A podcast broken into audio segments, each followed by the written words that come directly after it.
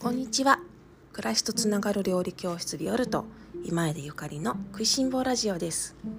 このラジオは岡山県岡山市にキッチンスタジオを持つビオルトがお送りする食いしん坊の食いしん坊による食いしん坊のためのラジオです。お料理のこと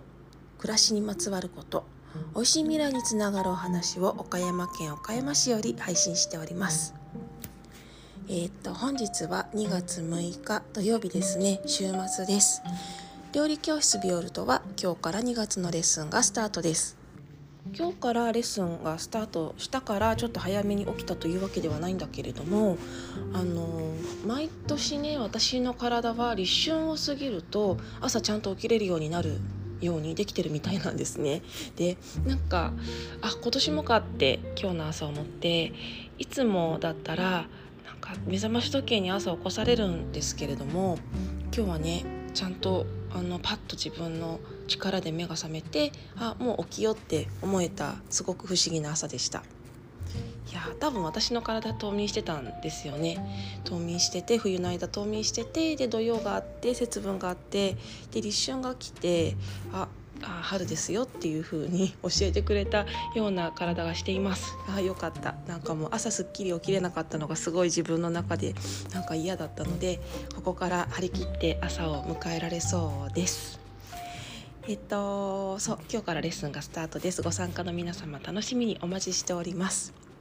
えっとね今日のラジオのテーマは先日の、え、台所をきれいにキープするコツに引き続きまして、えー、料理をスムーズにするコツっていうのをお話ししようかなと思っております。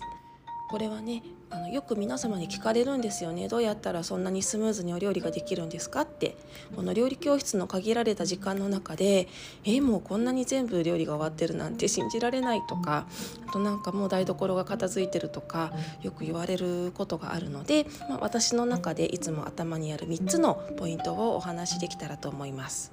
まずね1つはスペースですね。スペース。空間スペース。えっと、お料理スムーズに運ぶためにはやっぱりスペースが何より大事ですね。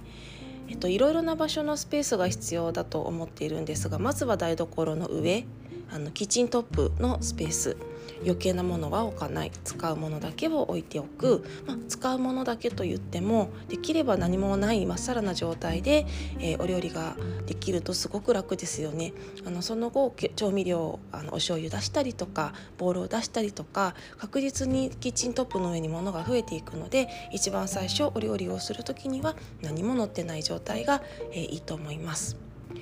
えっと合わせて棚棚にもスペースが必要なんですね棚っていうか何ていうのかな物物置き場っていうかうーん場所はどこでもいいんですけれども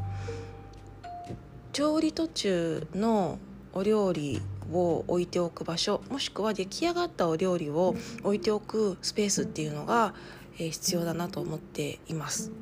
例えばね下ごしらえをしたお野菜を置いておく場所とかそれからあのスープできたけどこのお鍋どこに置いとこうとかそういう時にどこかにあのスペースがねちゃんと物が置けるスペースがあると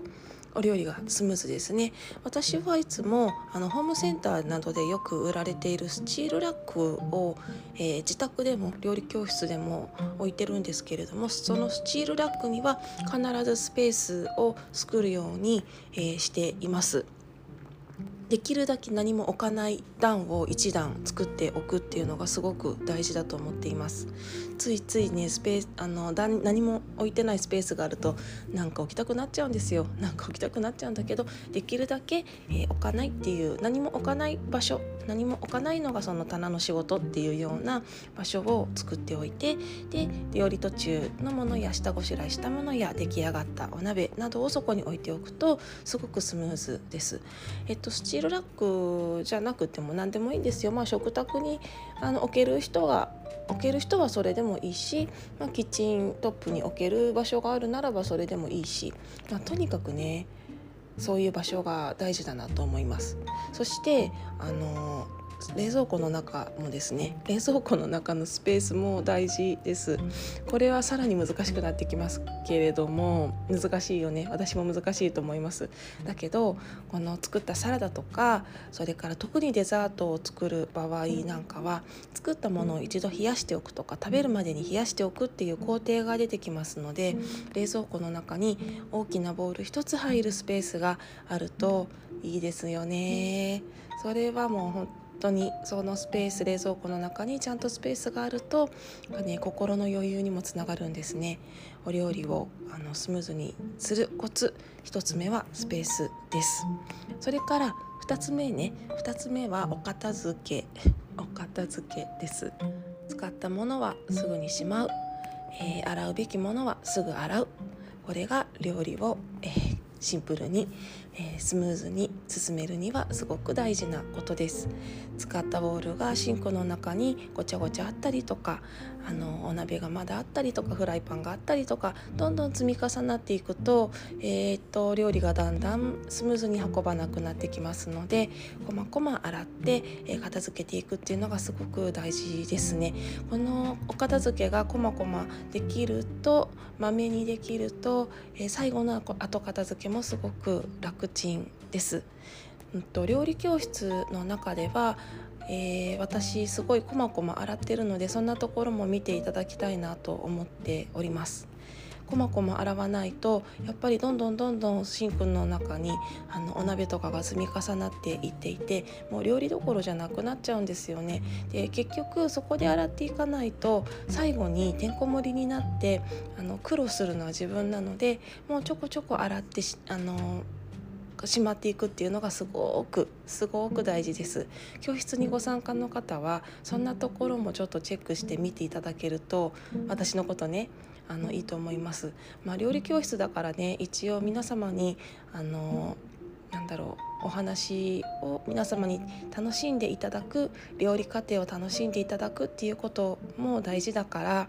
ずっと一人でみんなに背を向けて洗うっていうことがなかなかできないのでねあの洗いたくってもあ今は洗う時間じゃないなと思ってあの我慢して洗わない時とかもすっごい実はいっぱいあるんですけどそれでもやっぱりあのまめに洗わないと苦労するのでこまこま何かのタイミングでちゃんと、えー、お鍋などを洗うようにしています。すっごい大事ですね。でえっとね3つ目はね3つ目はえっと使うものは出しておいてもう良いですね。良い。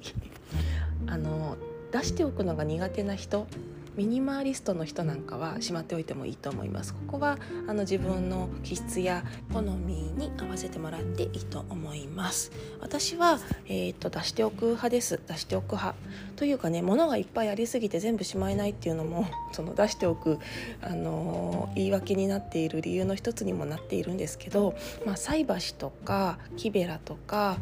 えーと、そういうものは基本出しっぱなしですね。すぐに手に取れるからそれからすぐにしまえるからです。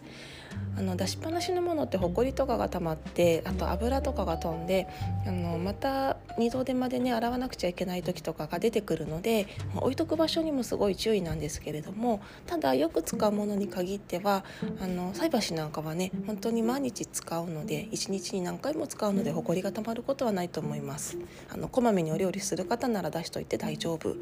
ですかね。あとねあのお塩とかそういうものも私は出しています目の前に常に出しています。お塩もあの一回一回棚から出すのは大変なので出しっぱなしですね。えっとただ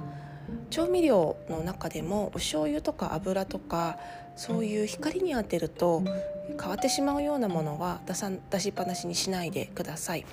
暗いあの光に当たらないところにしまってその都度出してあげるのが正解ですね。そんな感じで、あのいつも使うようなものはすぐ手に取れるところに置いておくのも私はありだと思います。その際に自分のあの好きなものを揃えておくっていう風にしておくと台所が多少ごちゃごちゃしても結構いい感じにね、あの整整っているように見えていいと思いますよ。自分の好きなセンスのものを置いてあげるっていうのをあの出しっぱなしの方は意識してあげると好きなものに囲まれることができるのでとっても幸せに、えー、お仕事お料理できると思います。スペースとそれからお片付けと,、えーと、好きなものなら出しといていいよっていう3つですね。この3つが、えー、私にとって料理をスムーズに、えー、するコツ3つです。よかったら皆様も実践してみてくださいね。それでは今日も美味しい一日をお過ごしください。暮らしとつながる料理教室ビオルト今枝ゆかりでした。